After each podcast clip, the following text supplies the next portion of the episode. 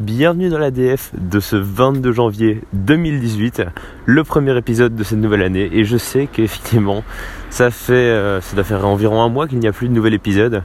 Mais j'avoue qu'en ce moment, euh, le temps, c'est pas la ressource euh, dont je dispose le plus.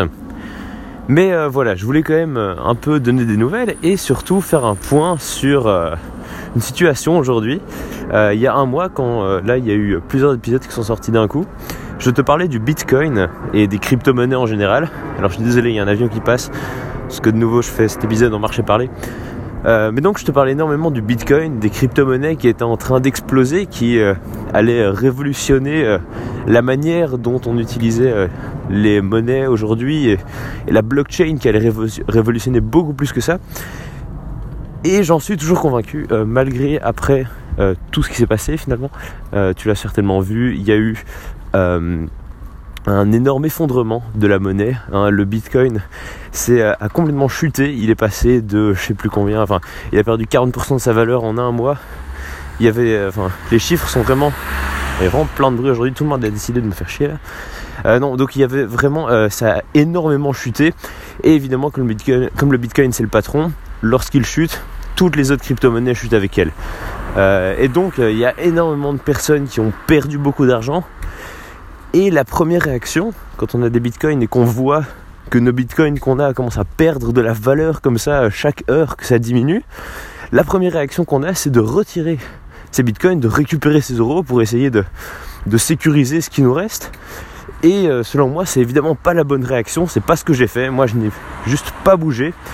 Euh, donc, euh, pour te dire en fait, mais les bitcoins que j'avais valaient environ euh, allez, quasiment le triple de la valeur auquel je les avais achetés. Euh, et donc effectivement, euh, pardon, effectivement avant que ça chute complètement, j'aurais pu revendre ou j'aurais pu revendre mes bitcoins quand ils ont commencé à chuter, mais c'est pas ce que j'ai fait. Moi, j'ai préféré les garder, rester sur mes positions et pas réagir avec le bitcoin de manière émotionnelle. Ça, c'est un truc que j'avais déjà dit, c'est complètement inutile de réagir de manière émotionnelle parce que c'est tellement aléatoire même durant le temps de la transaction, en fait, le cours peut encore changer.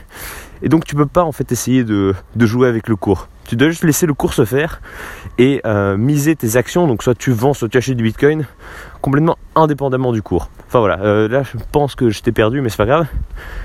Euh, tout ça pour dire que je n'ai pas revendu mes bitcoins après le drop. Hein, ces, ces drops évidemment peuvent s'expliquer par plein de facteurs, on est sûr de rien, mais on peut expliquer que c'est par exemple que euh, c'était au début, ça tombait avec le début des vacances, que donc les traders de Bitcoin, les, euh, on va dire ceux qui font ça à plein temps, eh bien, euh, voulaient repartir avec leurs gains pour les vacances, c'est-à-dire ils reprennent ce qu'ils ont déjà pour remettre, pour racheter des bitcoins après les vacances, ce qui expliquerait qu'il y a eu une baisse.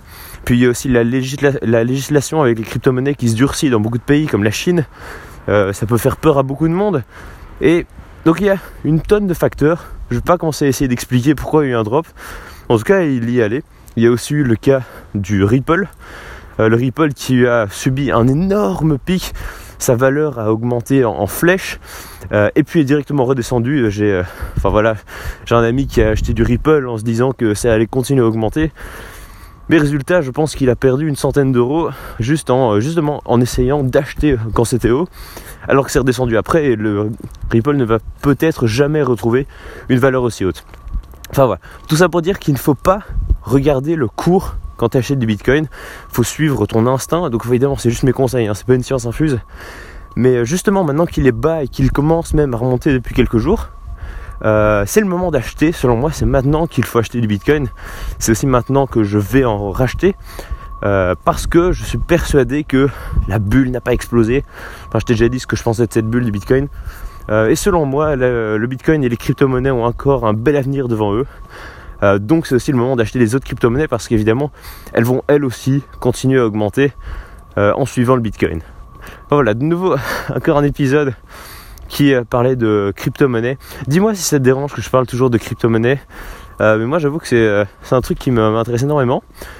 Euh, et je te dis à très vite pour un prochain épisode. Ah oui, surtout, 2018, fais en sorte que cette année soit meilleure que l'année précédente. Salut